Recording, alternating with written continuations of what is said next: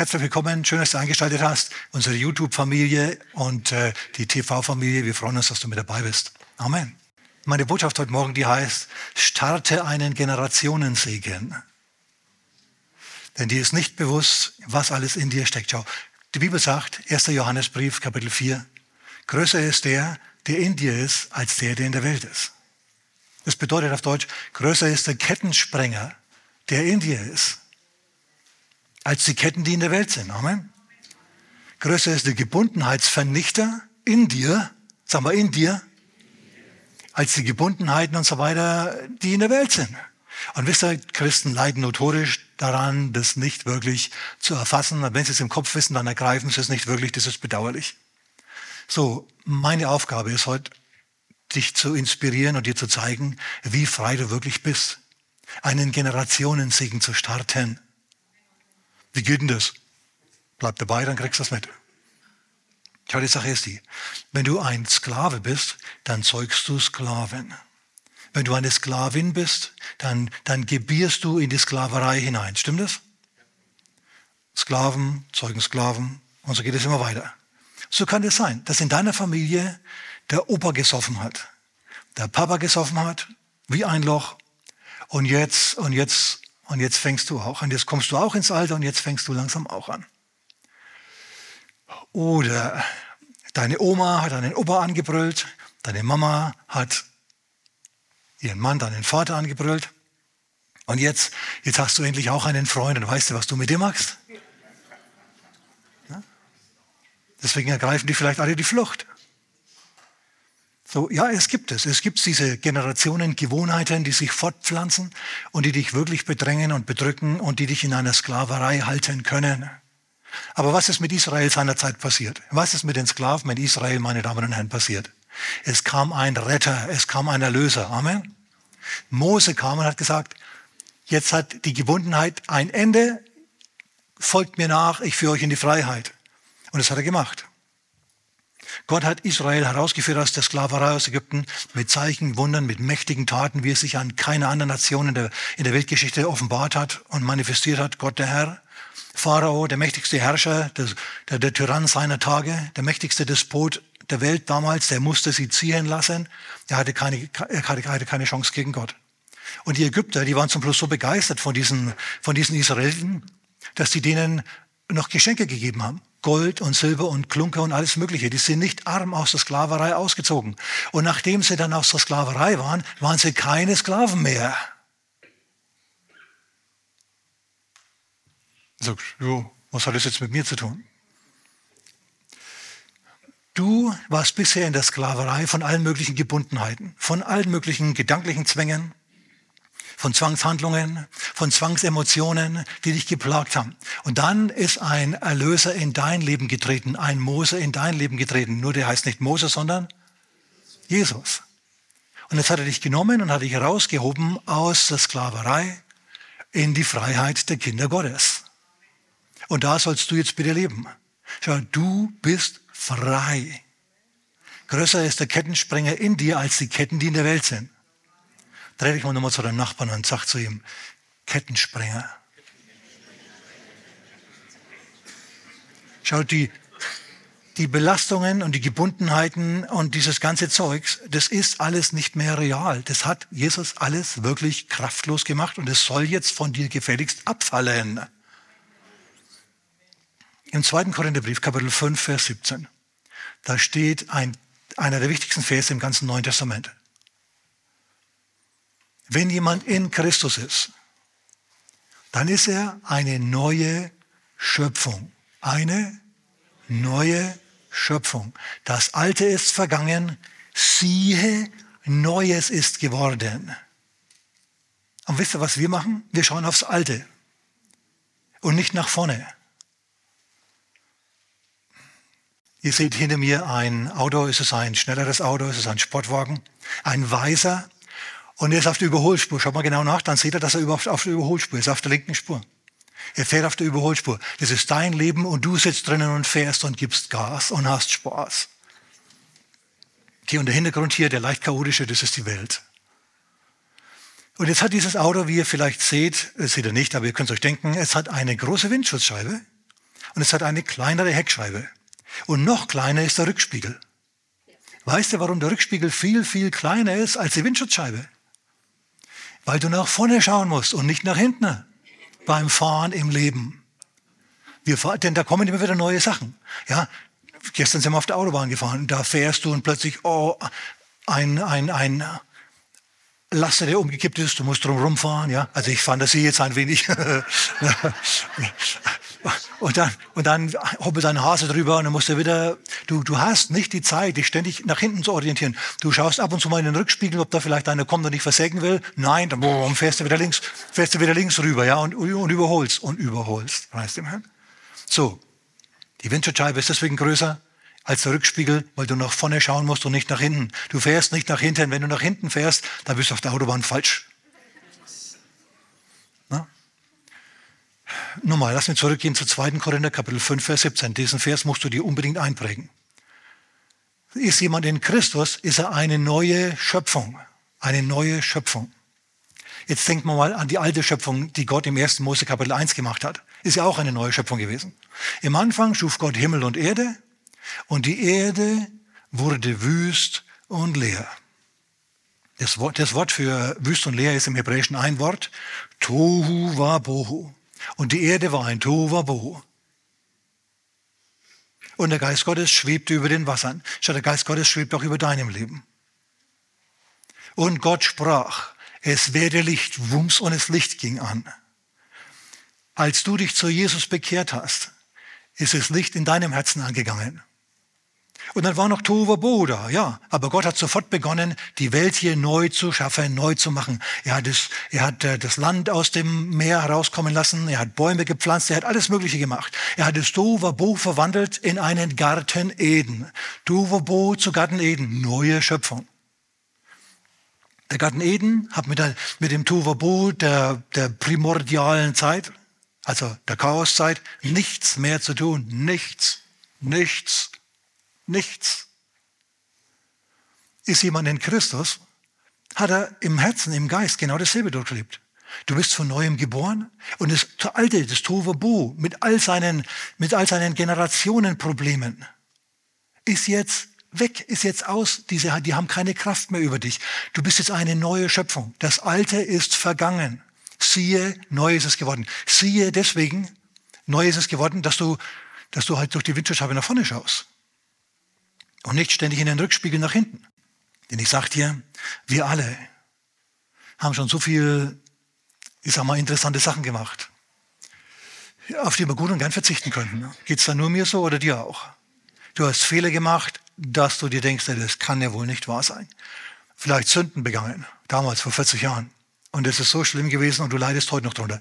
Du fährst plötzlich quasi durchs Leben und du denkst, die Polizei fährt immer noch hinter dir her und du schaust deswegen ständig in den Rückspiegel, ob jetzt vielleicht nicht doch irgendwie die Keule Gottes wumms auf dich niedersaust und du bestraft wirst für deine Sünden von damals. Du musst nach vorne schauen. Siehe, Neues ist geworden. Siehe bedeutet, schau nach vorne. Mach die Augen auf und schau auf das Neue. Ja, aber Pastor, ich fühle mich noch, ich fühle mich noch zu gebunden, äh, ich habe noch schlechte Angewohnheiten und so weiter. Ich sagte, meins, diese schlechten Angewohnheiten, die haben keine Macht mehr über dich, die haben meine, keine Kraft mehr über dich und bin, ich bin heute hier, um dir zu sagen, heute fallen sie von dir ab. Okay, heute ist der Tag, an dem die Ketten endgültig fallen, weil du zum Erkenntnis durchdringst und zum Glauben durchdringst, dass du frei bist. Weißt du, wer du bist? Du bist wie Simson. Simson ist gebunden worden, Simson hat geschlafen. Und es gibt auch Christen, die geistlich schlafen. Die lassen ihr geistliches Leben schleifen. Lesen nicht mehr Bibel, gehen nicht mehr in die Gemeinde, beten nicht mehr, schauen viel fern, trinken viel, sie schlafen geistlich. Und dann kommen wieder diese ganzen schlechten Gewohnheiten und wickeln sie ein. Kommt eine Delila und bindet dich mit allen möglichen Stricken. Aber plötzlich ruft jemand, Simson, Philister über dir. Und, und du wachst wieder auf und du nimmst deinen geistlichen, dein, dein geistliches Sein wieder ernst. Und du stehst auf und du reckst dich und du streckst dich und du sprengst die Ketten jedes Mal. So bist du. Simson ist gebunden worden mit wirklichen echten Ketten, mit wirklichen Seilen, mit Szenen, mit allem möglichen Krimskrams und Krempel. Aber kaum hatte er ein Problem, kaum musste sich was tun, kaum hatte er ein Problem gehabt, das zu lösen war, wumms, stand er da und nichts mehr konnte ihn aufhalten. So bist du. Ja, diese, diese Gebundenheiten, die fühlst du, aber sie sind schwach im Gegensatz zu dir. Du bist stark. Das sagt der Herr dir. Das Alte ist vergangen mitsamt seinen Gebundenheiten. Das Tohuwabo ist vorbei. Jetzt ist Eden angesagt für dich.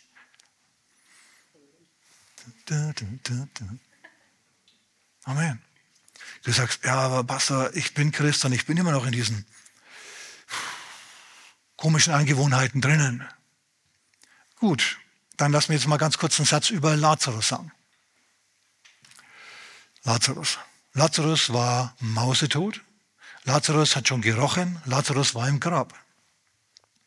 Dann kam Jesus, also Lazarus war quasi in seinem Tohuwabohu, sein Körper ist zerfallen, der ist für den Tohuwabohu aufgegangen. Da war nichts mehr. Dann kommt Jesus und sagt, rollt den Stein weg. Und sie rollen den Stein vom Grab weg. Die Mitarbeiter Jesu, sie sagen, oh Herr, hm, schau ihn nicht mehr an, er sieht, er sieht, er sieht nicht mehr gut aus und er, er riecht auch. Er ist schon vier Tage im Grab. Ist es ein, willst du dir das wirklich antun? Die denken nämlich, Jesus will ihn einfach anschauen, um halt sich an ihn zu erinnern. Und sie sagen, Herr, wirklich. Und Jesus sagt, habe ich euch nicht gesagt, wenn ihr glauben würdet, würdet ihr die Kraft Gottes sehen. Das sagt der Herr auch zu uns. Wenn ihr glauben würdet, würdet ihr die Kraft Gottes sehen. Wer glaubt heute Morgen?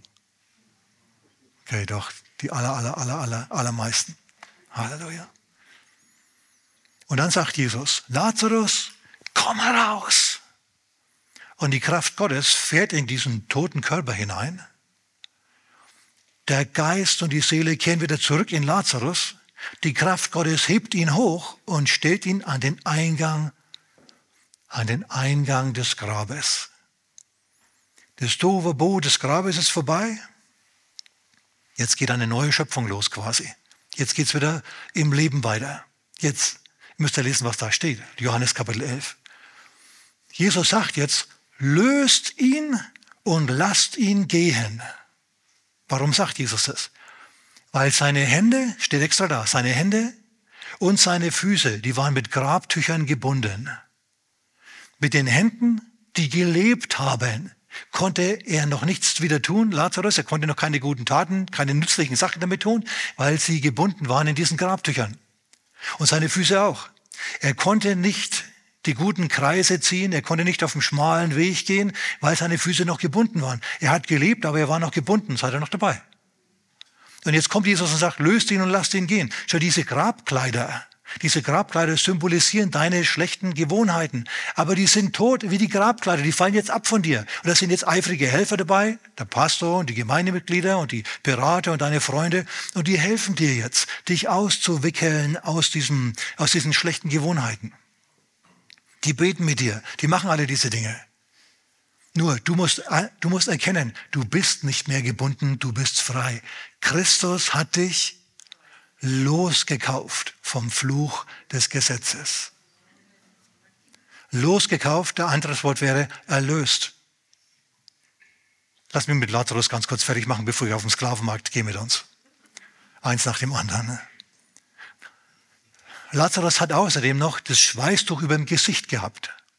Wenn man jetzt Lazarus fragt, Lazarus, wie siehst du die Welt? Dann sagt er, oh, ist immer noch dunkel. Immer noch dunkel.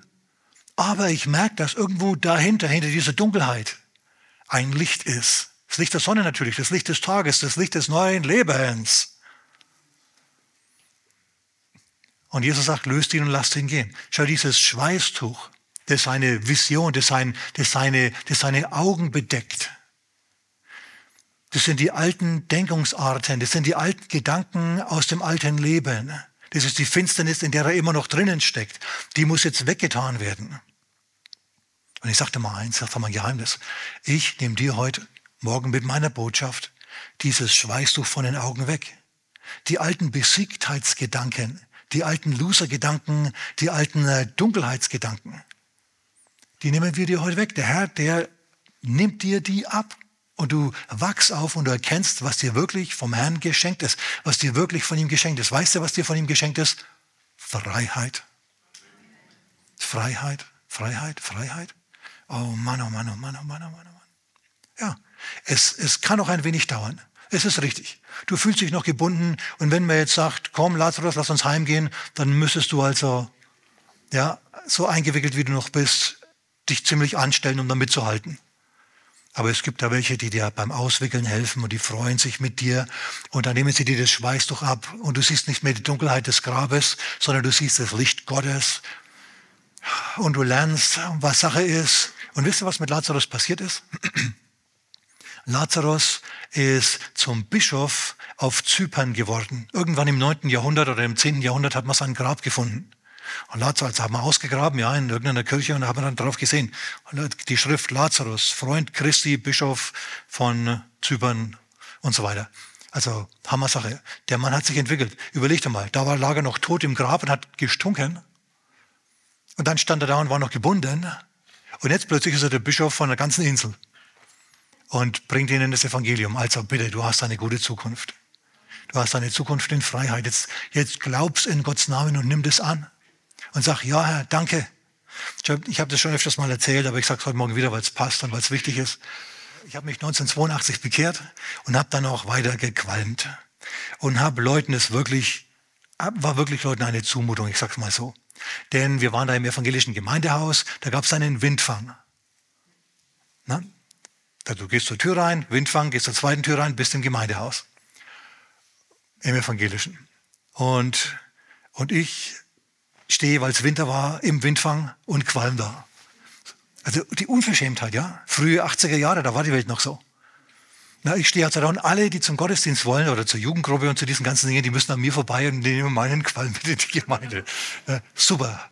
In der, in der Kirche genauso. Wenn ein Prediger dort war, Gastsprecher jetzt zum Beispiel, dann saß ich draußen. Was heißt draußen? Ich saß auf der Schwelle der, der Kirche.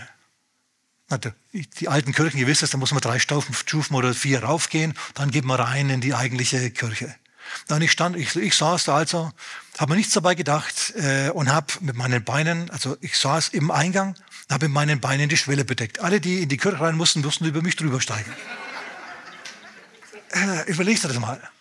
Also wenn ich, wenn ich, wenn ich mir untergekommen wäre damals, ich hätte mir einen Tipp gegeben. Aber es hat keiner gemacht aus irgendeinem Grund. Ich weiß es auch nicht warum, aber die haben das nicht gemacht. Die sind über mich drüber gestiegen, haben gelächelt. Wahrscheinlich waren sie froh, dass dieser Chaot, dieser Tovabo-Mensch hier überhaupt kirchlich jetzt religiös interessiert ist. Ja, und da hatten sie auch recht. Und auf jeden Fall war das, war das mal so, dass ein mutiger Typ zu mir kam und gemeint hat, hör mal zu, ich sehe, dass einerseits du für Jesus brennst, weil das habe ich wirklich gemacht, andererseits die andere Hälfte von dir ist aber noch mit Rauch erfüllt das sollte nicht so sein. Und wisst ihr was? Das ist bei mir irgendwo angekommen. Es ist in mein Herz gesunken. Ich habe gedacht, ja, sollte nicht so sein. Und dann wollte ich das Rauchen aufhören. Und ich habe in eigener Kraft versucht, das Rauchen aufzuhören. Ich habe mal zu Ziggis gekauft, habe angefangen zu qualmen und habe mich so schlecht gefühlt, dass ich die Packung genommen habe und in den öffentlichen Papierkorb geworfen habe und weitergegangen bin. Und nach 500 Metern ist mir, hat mir gedämmert, was habe ich da jetzt gemacht? Ich habe meine Kippen weggeworfen. Ja, spinn ich. Bin wieder zurückgepest und habe im Mülleimer gewühlt, im öffentlichen Mülleimer wie ein Penner gewühlt, ja, nach meinen Kippen und die waren weg. Irgend so ein Typ, ja, der hat es offensichtlich mitgekriegt und hat sich gedacht, muss ich schauen, ob noch was drin ist. Es war noch was drin in der Schachtel. Und so ging das halt so hin und her und hin und her. Gebundenheit. War wirklich eine Gebundenheit und ich habe um Befreiung gebeten und ich habe sie nicht bekommen. Ich war immer noch gebunden. Ich wollte es nicht, aber ich musste es trotzdem. Ich wusste, ich bin zum Prediger berufen. Ich habe mir gedacht, Herr, das kann doch nicht sein. Ich kann doch keine Predigt halten und dann nach dem Gottesdienst gleich rausrennen hinter die Kirche und mir eine Kippe anstecken oder so. Das haut doch nicht hin. Also akute Nikotinsucht. Und dann ist was Interessantes passiert. Ich habe ein, ein Minibuch von einem Prediger namens Kenneth Hagin Jr. gelesen. Er ist ein Bibelschulleiter aus Tulsa in Oklahoma. In der Bibelschule war meine Frau, Rema Bibelschule. Und der hat über das Thema dort geschrieben, das Gefängnis ist frei. Das Gefängnis ist offen. Du bist frei. Was magst du noch drinnen? Und ich habe das gelesen und gelesen und das Gefängnis ist frei, ja. Und das ist ja, was Jesus predigt, was Jesaja geweissagt hat, Jesaja 61, und was Jesus gepredigt hat, Lukas Kapitel 4. Der Geist des Herrn ist auf mir, weil er mich gesalbt hat, Gefangenen Befreiung, Freiheit auszurufen. Ich bin frei, ich bin frei. Ja, aber ich bin's noch nicht. Aber ich bin's, ich bin's auf einer höheren Ebene bin ich frei. Auf einer niedrigeren Ebene bin ich's nicht. Hm, okay, wie kriege ich die beiden Ebenen jetzt zusammen? Wie kriege ich die höhere Ebene dazu, die niedrigere zu dominieren? Wie werde ich frei? Und dann ist was Interessantes passiert. Pass mal auf, was passiert ist. Ich habe also dieses Heft gelesen, es war eine Mittagspause von der Arbeit. Und ich habe mal, während ich es gelesen habe, eine Ziege gedreht gehabt. Und habe die dann fertig gemacht. Und dann habe ich eine Weissagung, eine inspirierte Rede hinten in diesem Heft gelesen, damit ist dieses Heft dann zu Ende gegangen. Dort stand drinnen, die Gebundenheiten, die du fühlst, ich übersetze jetzt frei, die Gebundenheiten, die du fühlst, die sind nicht echt. Die Ketten, die du spürst, die tun nur so, als, wären sie, als hätten sie Macht, die Macht, dich zu binden. Haben sie aber nicht. Sondern vielmehr kannst du dich recken und strecken wie Simson und sie werden von dir abfallen. Und dann bist du frei. Und wenn du Jesus nachfolgst, einfach nur dich leiten lässt von seinem Geist, dann kannst du hüpfen und springen und fröhlich deiner Straße ziehen. Und dann ist was Interessantes passiert. Lacht mich nicht aus. Mir war, als ob dieses Wort hier, was ja eigentlich nichts Besonderes ist, sondern nur eine Zusammenfassung, eine inspirierte Zusammenfassung dessen, was in der Bibel steht und was der Mann jetzt da geschrieben hat in dieser Mini-Predigt. So dieses Wort, das da stand, das, das ist lebendig geworden. Und ist irgendwie, ich kann es nicht beschreiben, ja, in mich hinein und auf mich übergegangen und ich habe es geglaubt und ich habe gewusst, klick, ja, ich bin frei. Dann ist mein Kollege, mit dem ich gefahren habe, gefahren bin immer, gekommen und hat gesagt, komm, wir fahren. Ich habe die Ziege genommen, habe sie meinem Kumpel, der noch gequalmt hat, hingelegt, habe gesagt, hier für dich. Und alles Bedürfnis nach Qualm und Rauch hat mich vollkommen verlassen und ist nie mehr zurückgekommen. Nach sieben Monaten Kampf hat ein Wort vom Herrn ausgereicht, um mich frei zu machen. Ein Wort vom Herrn. Und ich sage dir jetzt mal was.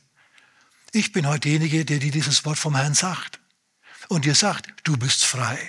Die Gebundenheiten, die du fühlst, sind nicht echt. Sie sind künstlich. Sie sind besiegt von Jesus und du kannst dich recken und strecken wie Simson und die Ketten fallen von dir ab. Und dann, dann kannst du eine, eine, eine, einen Generationensegen begründen. Dann kannst du einen Generationensegen starten. So, dein Großvater hat gesoffen, dein Vater und jetzt du. Jetzt bekehrst du dich. Jetzt wirst du frei gemacht vom Alkohol. Jetzt wirst du frei gemacht von, von den Drogen, die du deine Familie genommen hat in den letzten 150 Jahren oder so. Jetzt wirst du frei gemacht von, vom Jähzorn. Jetzt wirst du freigemacht vom, von der Dieberei, von der Manipulation, von allen diesen Dingen. Macht der Herr dich jetzt endgültig frei. Preis dem Herrn. Okay, gut. Ähm, lass mich noch mal ganz kurz zurückgehen zu Mose, als er Israel aus der Gebundenheit aus Ägypten herausführt. Er führt sie heraus und sie sind froh, sie, sind, sie freuen sich, sie sind frei. Sie gehen aus Ägypten raus, sie ziehen Richtung Schilfmeer, alles ist wunderbar. Und dann ziehen sie ein wenig im Schilf äh, in der Wüste umher, bis sie halt an die, ans, ans Schilfmeer kommen, ans Rote Meer kommen. Und Pharao, der Sklavenmeister, der Tyrann, der beschließt jetzt, ach, die stecken in der Wüste, die stolpern hier nur über ihre eigenen Schnürsenkel. Neubekehrte Christen, die schauen manchmal auch so aus, ja wirken manchmal auch so. Ach, die kassieren wir wieder, die versklaven wir wieder. Der alte Tyrann, der will dich wieder versklaven. Und jetzt rüstet er seine Armee auf und jetzt lässt er sie hinausgaloppieren und Israel entgegenreiten. Jetzt wollen sie sie wieder zurückbringen und wieder versklaven. Die alten Gewohnheiten, von denen du freigemacht worden bist, die kommen irgendwann und wollen dich wieder kassieren. Hast du das gehört? Die Gebundenheiten, von denen du frei geworden bist, die wollen dich wieder dominieren. Pharao kommt wieder, schwingt das Lasso und will dich einfangen. Und jetzt sagt der Herr, hey, du musst dir keinen Kopf machen. Das habe ich so arrangiert, damit er mal so richtig auf die Schnauze fällt. Er sagt zu Mose, und Mose sagt an dem Volk, die Feinde, die ihr jetzt seht, werdet ihr in Zukunft, in Ewigkeit nie mehr sehen. Hast du das gehört? So was passiert also. Pharao galoppiert an und das Volk Israel sieht die Staubwolke, sie schauen, sie sehen, die Armee rennt an gegen sie. Sie sind ehemalige Sklaven, äh, sie sind keine Krieger. Ja, man hat sie methodisch entwaffnet. Keiner von denen weiß, wie man durchlädt oder irgendwie sowas macht. Na, die, sind, die, sind, die, sind, die sind geliefert. Und jetzt sagt Gott, Mose streckt einen Stab aus über das Meer und dann teilt Gott das Meer. Aber das ist nicht alles, was er macht. Er macht noch was. Ihr müsst mal nachlesen. 2. Mose Kapitel 14. Was jetzt passiert, ist gut und richtig und gut und wichtig für uns. Es passiert nämlich Folgendes. Der Engel, der mit Israel ging, der steht auf und tritt hinter das Volk Israel und verbreitet auf der ägyptischen Seite Dunkelheit. Und auf der Seite Israels verbreitet er Licht. Auf der einen Seite ist Tohu Bohu und Untergang, auf der anderen Seite ist das Licht der Errettung. Und die beiden können nicht zusammenkommen. Hast du das gehört? Der Herr macht dich zwischen dir und dem Alten eine Trennung. Siehe, sag mal, siehe, sag mal nur mal, siehe. Neues ist geworden. Also nicht in den Rückspiegel schauen und den Pharao befürchten, der da jetzt mit, seinem, mit seiner Rockerbande hinter deinem weißen Auto herfährt. Ja, mhm. sondern nach vorne schauen und sagen, oh, happy day. Vielleicht bist du dann ein wenig nervös und schaltest nochmal einen Gang zu, gestehe ich dir zu, aber denk dran, der Herr selber, der Herr kommt. Und er ist auch jetzt unterwegs und wirkt an deinem Herzen schon, preis dem Herrn. Der Herr kommt und stellt sich zwischen die Angreifer und dich und er blockiert die Angreifer und lässt in schwärzester Nacht stehen, dass sie die Hand vor den Augen nicht mehr sehen, deine Angreifer. Und du selber, du ziehst durchs Rote Meer, ganz gemächlich, sodass noch die letzten die, die Langweiler, ich sag's mal so, aus deiner Gruppe da auch noch mit reinstolpern können und dann gerettet werden und durchs Rote Meer durchziehen. Und als der Pharao dann sieht, dass die durchs Rote Meer gezogen sind, rennt er ihnen nach. Beziehungsweise er lässt seine Generäle und die Armee nachlaufen. Und was passiert? Die Mauern stürzen ein, die Wassermauern stürzen über der Angreiferarmee ein und, und die Gebundenheiten der alten Zeit, die Tyrannei, das Tohuwabohu wird weggewaschen. Und Gott sagt, das, was dich früher gebunden hat, das wird dich, du, diese Feinde, die wirst du in Ewigkeit nie mehr sehen. Du bist frei. Es lag nicht an Gott, dass Israel nicht nach Kanaan hineinkam. Gott wollte Israel nach Kanaan hineinbringen. Stimmt das oder stimmt das? Das Schicksal, das Gott für sie geplant hat, war, Geht nach Kanaan hinein, nehmt das Land ein und freut euch. Sein Plan war nicht die Wüste. Sie sollten die Wüste nur kurz durchziehen. Genauso ist es Gottes Plan für dich, dass du in deinem gelobten Land, in deiner Bestimmung ankommst und nicht ewig dein ganzes Leben lang in der Wüste herumziehst. Was hat sie in der Wüste gehalten? Nicht Gott, sondern das Grab, das, das Schweißtuch, das noch, in ihr, das noch über ihr Gesicht gedeckt war das falsche Denken, das Dunkelheitsdenken, die Sklavenmentalität. Wir können nicht, wir können nicht, wir können nicht. Ein Gott, der gerade dich frei gemacht hat von deinen Gebundenheiten, der gerade deine Feinde weggewaschen hat, der kann dich nicht ins gelobte Land bringen wegen dieser paar Riesen da. Der, der den größten Riesen Pharao besiegt hat, dass er zusammengebrochen ist und ein Häuflein Elend war, dein Feind. Dieser Gott, der soll jetzt irgendwie zu klein sein für die Riesen, die da rumgurken in deinem verheißenen Land? Nein. Gott sagt, ich habe sie euch gegeben. Ja, die Riesen schauen groß und stark aus, aber sie sind es nicht. Deine Riesen sind auch nicht groß und stark, sondern sie sind ihre Kräfte entkleidet. Sag mal, preis dem Herrn jemand. Okay. Also das ist ziemlich gute Nachricht, würde ich jetzt mal sagen. Ja, das ist einmal passiert im Leben Israels. Einmal ist es passiert. Nein, Gott hat sie zweimal durchs Wasser gerettet. Einmal unter Mose und dann kamen sie, pass auf, es spricht auch zu uns, spricht auch zu uns, Josua. Josua hat ja die Aufgabe von Mose übernommen. Nach der Wüstenwanderung, nach der ungeplanten, die Gott eigentlich nicht wollte. Sie kommen jetzt also wieder ans gelobte Land und jetzt müssen sie über den Jordan ziehen. Aber der Jordan, der ist so breit wie ein See weil Erntezeit ist und in der Ernte führt der Hochwasser, wie bei uns die Felder auch überschwemmt sind zurzeit. Und jetzt sieht also das Volk den See, breiten Jordan und sie sehen weit weg da hinten drüben, ja, da ist das gelobte Land, jetzt stehen wir wieder da. Sollen wir jetzt vielleicht drüber schwimmen? Wir und unsere Frauen und unsere Kinder, unsere Babys, die Schwangeren, unsere Vieh, unsere Alten, was, Josua, was soll denn das? Und, der Herr, und Josua sagt, Herr, was jetzt? Und der Herr hat wieder ein Wort für sie. Er sagt, sie sollen die Bundeslade nehmen, die Priester, und sie sollen sich in den Jordan hineinstellen, bis sie halt bis zu den Knöcheln im Wasser stehen. Also du begibst dich ins Problem hinein mit der Gegenwart Gottes. Die Bundeslade symbolisiert die Gegenwart Gottes. Und da bleibst du dann stehen. Was magst du dann? Du lobst dann den Herrn und alles. Und dann passiert was Interessantes. Sobald die da drinnen stehen, fließt das Wasser ab. Das Wasser wird weniger. Am Anfang merkt man es gar nicht, irgendwann merkt man es und irgendwann ist das Wasser weg. Was ist passiert? Es ist nicht so, dass plötzlich vor ihnen eine Schlucht aufgegangen ist wie im Roten Meer, sondern vielmehr ist es so, dass viele Kilometer weit weg bei der Stadt Adam Gott irgendwie einen Damm gebaut hat oder irgendwie das Wasser gestoppt hat und von da ist das Wasser dann abgelaufen, bis es weg war. Schau, manchmal wirkt der Herr vor deinen Augen, wie bei Mose, und manchmal wirkt er weit weg und du merkst das gar nicht. Der wirkt im Verborgenen, er wirkt im Hintergrund, er wirkt im Hintergrund. Dreh dich mal zu deinem Nachbarn und sag, der Herr wirkt in deinem Herzen, in deinem Leben im Hintergrund. Denn das, das ist nämlich das, was er öfter macht. Ja, im Hintergrund, er arbeitet im Hintergrund und lässt das Problem Wasser ablaufen. Das wird immer weniger, nach und nach, bis du zum Schluss denkst, hey, ist das, ist, das kein Thema, wir können darüber gehen, wir können. Am Anfang konnten sie nicht, aber jetzt plötzlich können sie. Und dann gehen sie rüber, trockenen Fußes. Und es das heißt wirklich, bis die letzten Nachzügler auch übergesetzt waren.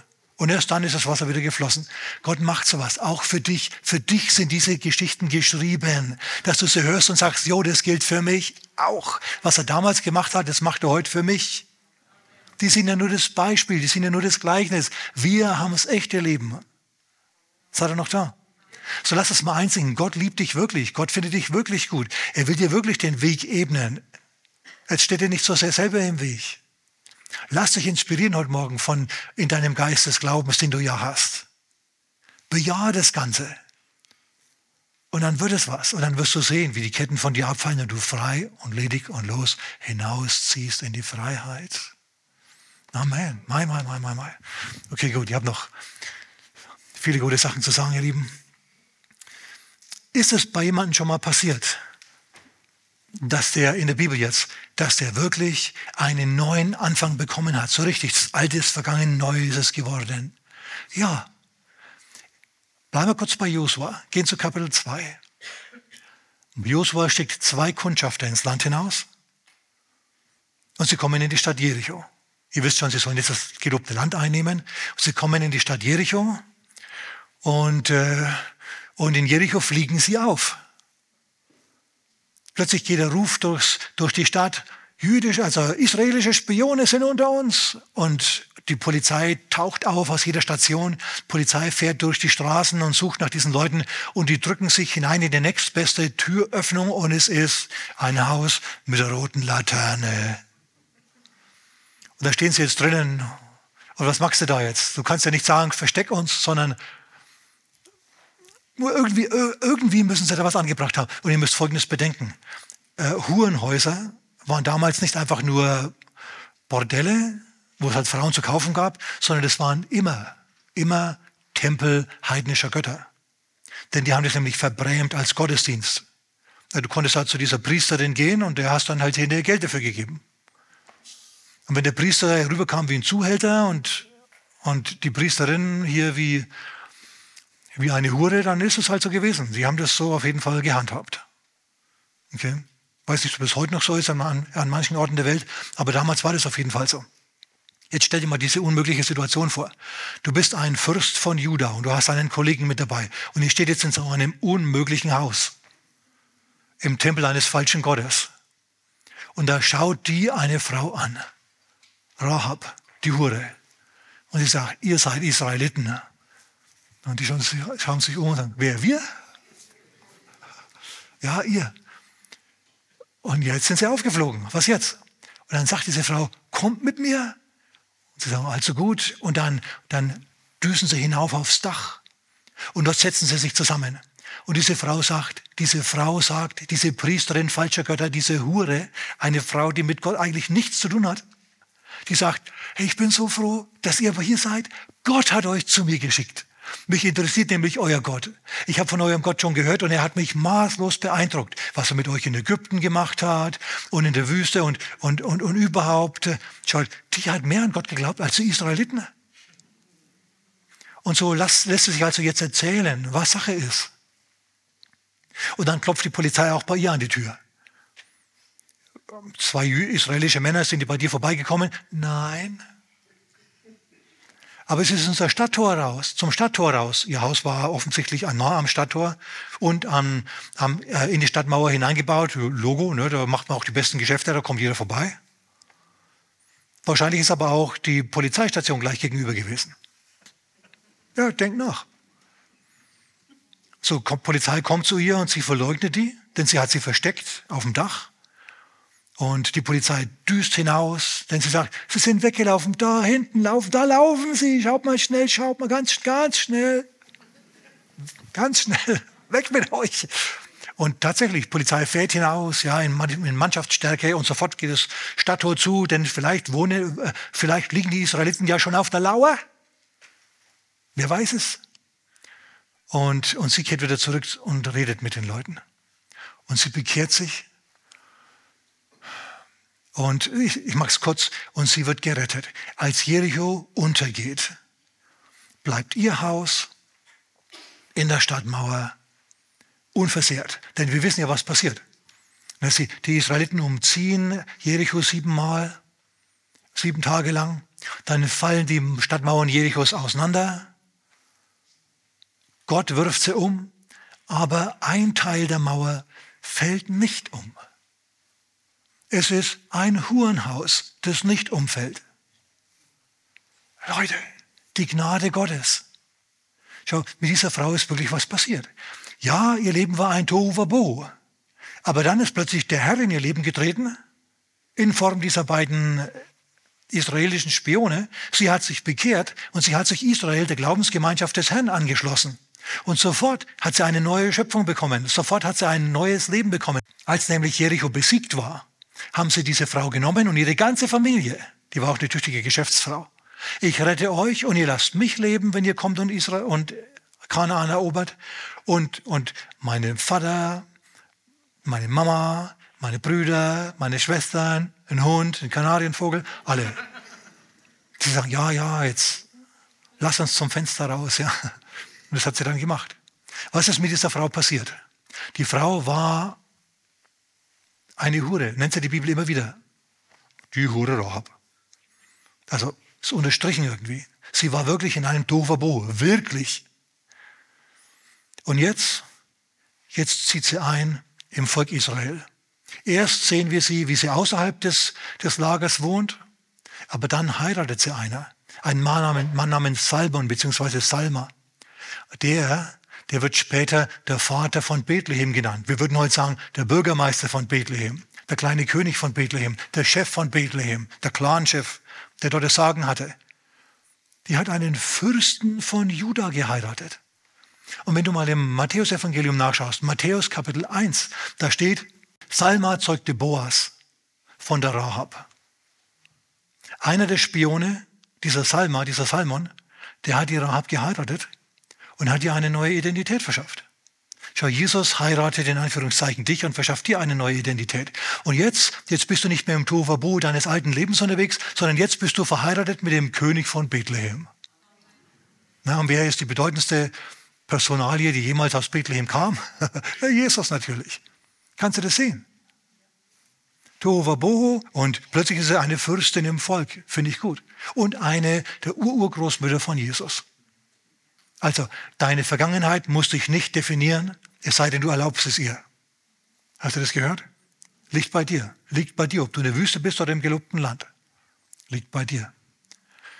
Ich bin mir auch sicher, dass Gott das mit voller Absicht gemacht hat.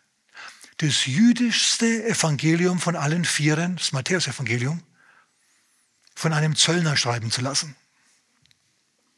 Wisst ihr, ein Zöllner war ein war kein Finanzbeamter, wie wir sie heute kennen. Ein Zöllner war ein Plünderer. Die Römer haben nämlich seinerzeit die Steuern verpachtet. die haben gesagt, ähm, Steuerpächter, ich möchte, dass du mir eine Million aus diesem Dorf hier jährlich gibst. Wie viel du erhebst, ist vollkommen deine Sache. Wir wollen nur diese eine Million. Und du kannst etwas mehr erheben, damit du dann auf deine Kosten kommst. Und die Zöllner haben das natürlich maßlos ausgenutzt. Rom hat eine Million bekommen, sie haben eine Million bekommen. Und wenn also der Steuereintreiber kam, dann kam der möglichst nicht alleine, sondern der kam mit seiner Bande an, mit Lederkotten, mit Schlagstock hat, an den, hat am Handgelenk gebaumelt, ja, Glatze, tätowiert. So waren die Steuereintreiber damals drauf. War nicht deine freundlichen, geliebten Finanzbeamten von heute. Die waren anders drauf.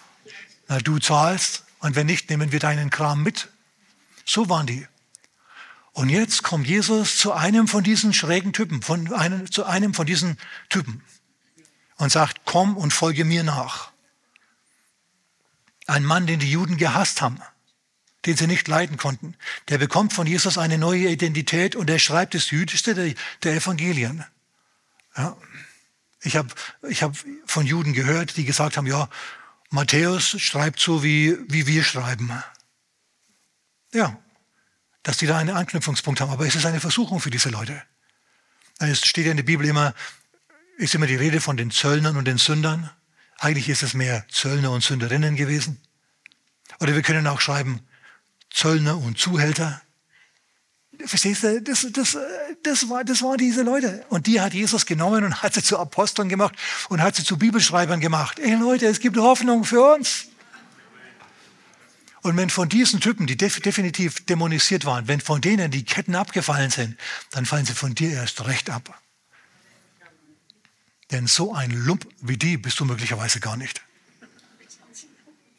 Ja gut, es kann sein, dass du auch verloren bist.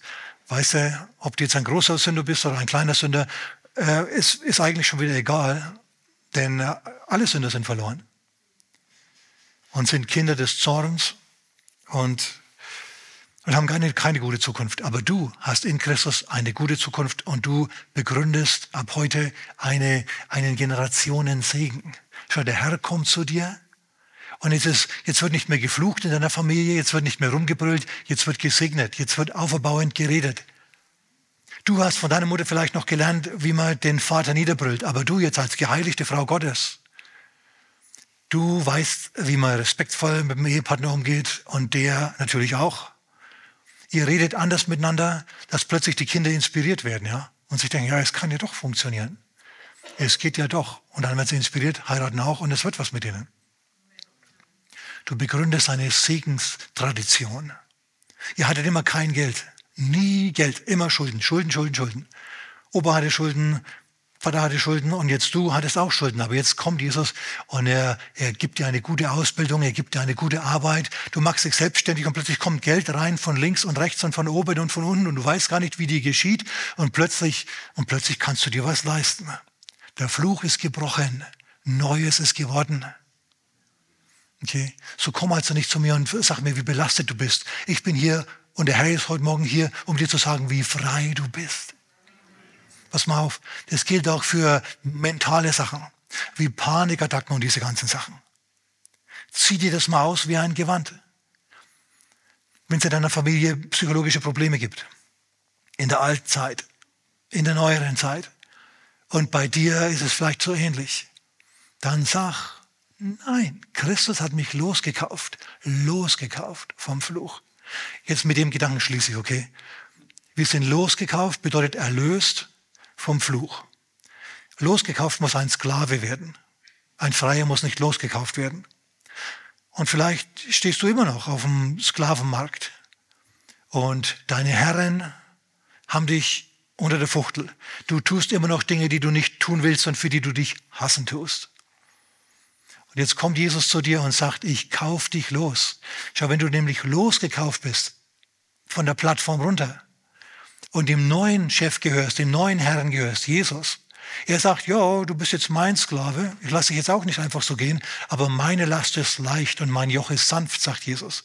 Ich will, dass du dich nach mir richtest, aber ich will, dass du dich freiwillig nach mir richtest. Dann fallen die Joche, Jöcher, was immer das Plural ist, dann fällt das Joch der Welt ab von dir und du gehst unter seinem Joch und der Frieden in deinem Leben, der wird endlich was und der macht sich breit und es wird gut mit dir. Amen. Okay, gut. Man kann auch viel über diese Dinge sagen. Ich möchte dich einladen. Ich möchte dich einladen. Wenn du Jesus noch nicht in dein Leben eingeladen hast, dann lade ihn jetzt ein. Du lädst mit ihm die Freiheit ein. Und du erlebst dann deinen Moment des Loskaufs von deinen Plagen. Lass uns beten miteinander. Wir beten alle. Sag mit mir, Herr Jesus, vergib mir meine Sünden und spreng meine Gebundenheiten. Komm in mein Herz und gib mir ewiges Leben. Herr, ich empfange jetzt. Danke für deine Freiheit. Amen. Amen. Gottes Segen.